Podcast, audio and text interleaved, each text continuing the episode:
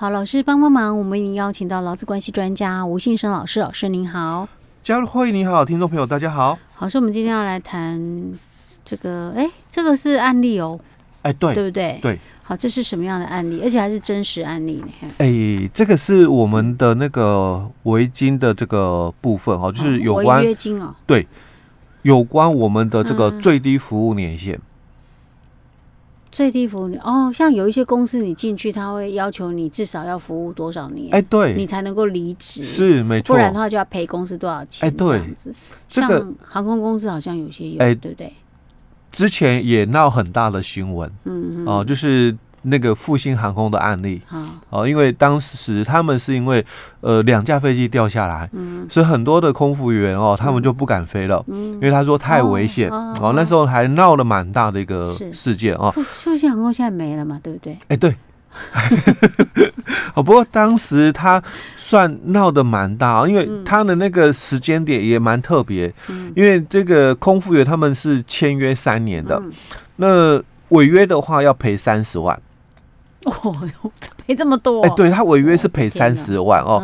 那他们在一审败诉的时候，刚好上诉二审。嗯，那那个上诉二审的时间点很敏感，刚好又是一百零五年我们的的这个劳基法哦，那个修法。嗯，哦，就是我们一百零五年的时候，那个修法主要修了三个。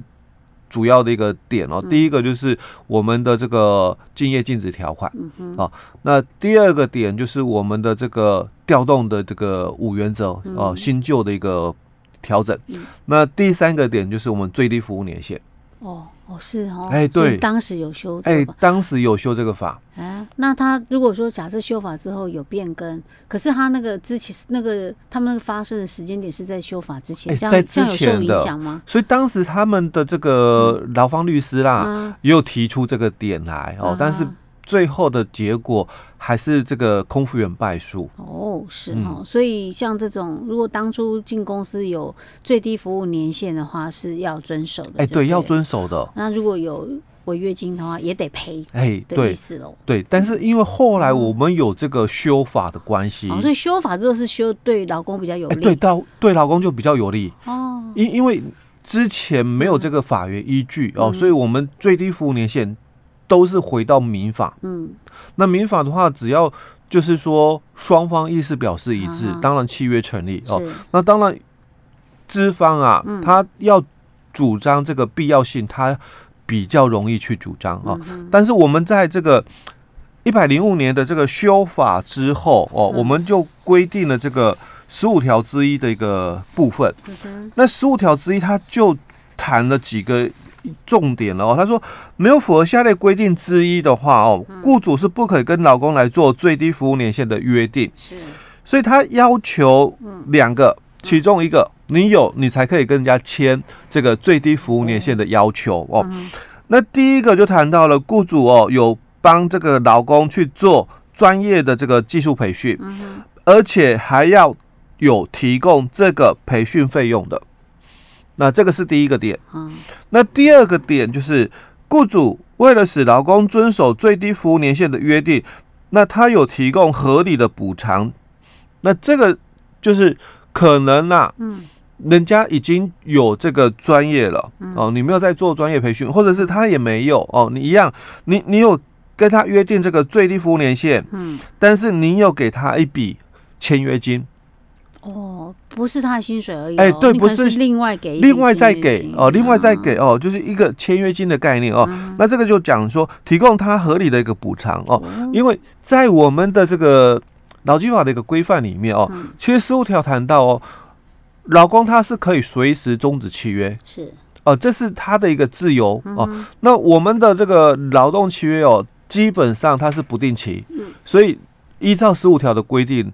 劳工他是随时啊可以离职。哦，只是说他也应该要遵守十六条的规范，就是说先预告。预告人家哦。不过我们的这个劳基法哦，对于劳工没有预告哦，基本上没处罚。是。啊，那我们接着就来看这个新闻的一个部分。其实他也是哦，就是说一个新闻主播，嗯，那因为他这个没有跟公司哦去签这个所谓的这个约定条款哦，就经商条款的部分哦，所以后来哦被这个。终止契约了哦，嗯、那被终止契约以后，公司就要求赔偿，因为他没有服务满这个最低服务年限的一个约定哦，所以公司哦要他赔这笔费用。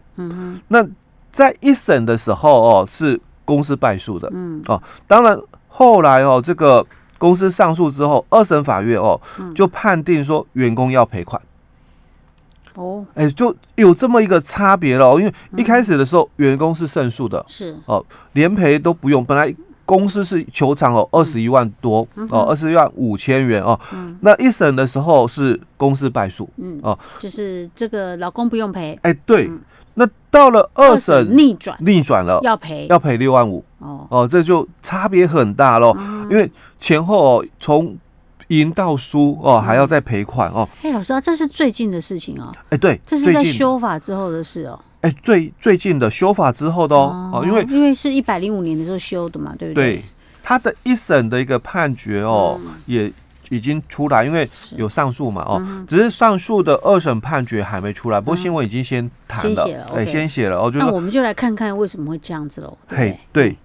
那其实哦，我看了一下一审判决书哦，嗯、这个员工哦，他是一百零五年才任职的，嗯、所以在修法之后，嗯，哦，我们这个十五条之一修法之后，嗯、那他才的任职哦，所以他一百零五年的四月哦，嗯、跟公司签了这个劳动契约哦，嗯、那他一开始哦是做这个。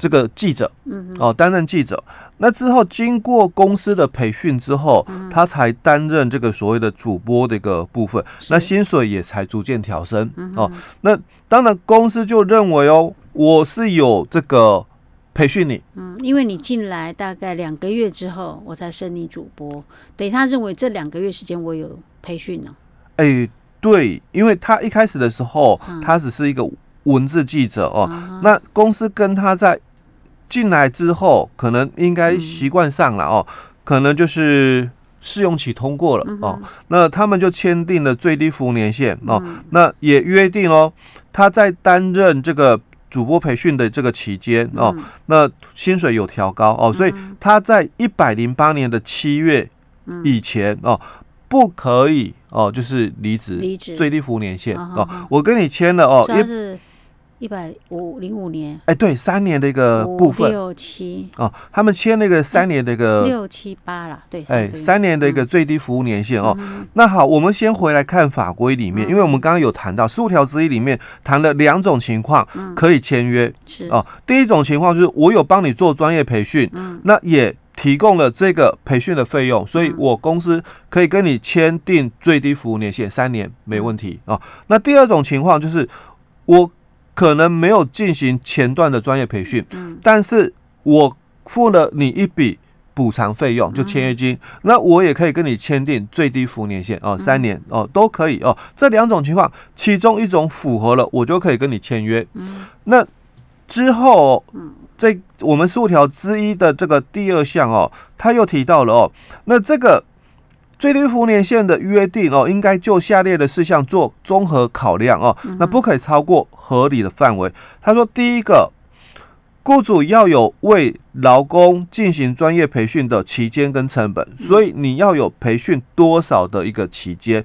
那这一段期间，你可能投入了很多的费用哦，可能专业的这个培训啊，所以可能有一些讲师费用啦，或者其他的一些费用支出哦。那第二个。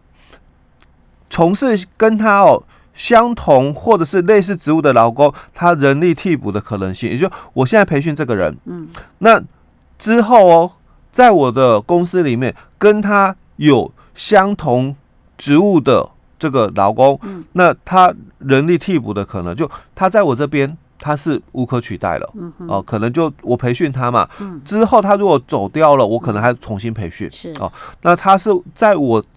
未来啦，就是企业在经营哦，不可或缺的一个重要能力哦。那这个我们就里面第二款所提到的，从事相同或类似职务的劳工，他人力替补的一个可能性哦。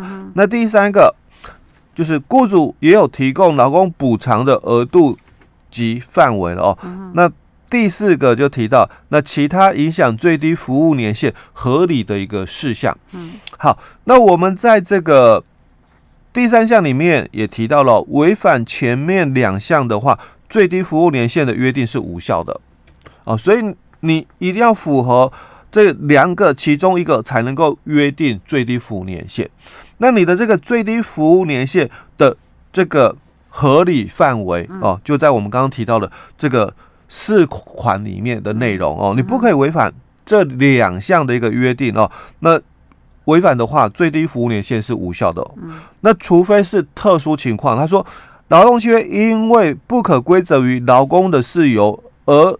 于最低服务年限届满前终止就违约啦。那劳工他可以不负哦违反最低服务年限的约定，或者是返还训练费用的一个责任。好，那这个不可归责于劳工的事由而终止契约哦，通常基本上指的可能就是十四条的一个概念，就劳基法的十四条是雇主违反这个劳动契约、劳动契约、劳动劳工法令或者其他的。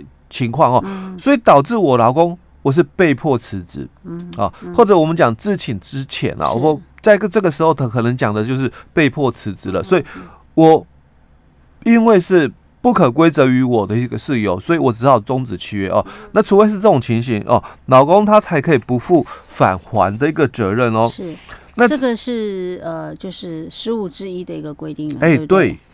但是他一审跟二审为什么会差别那么多呢？老师，我们是不是下一集再跟大家分享？好。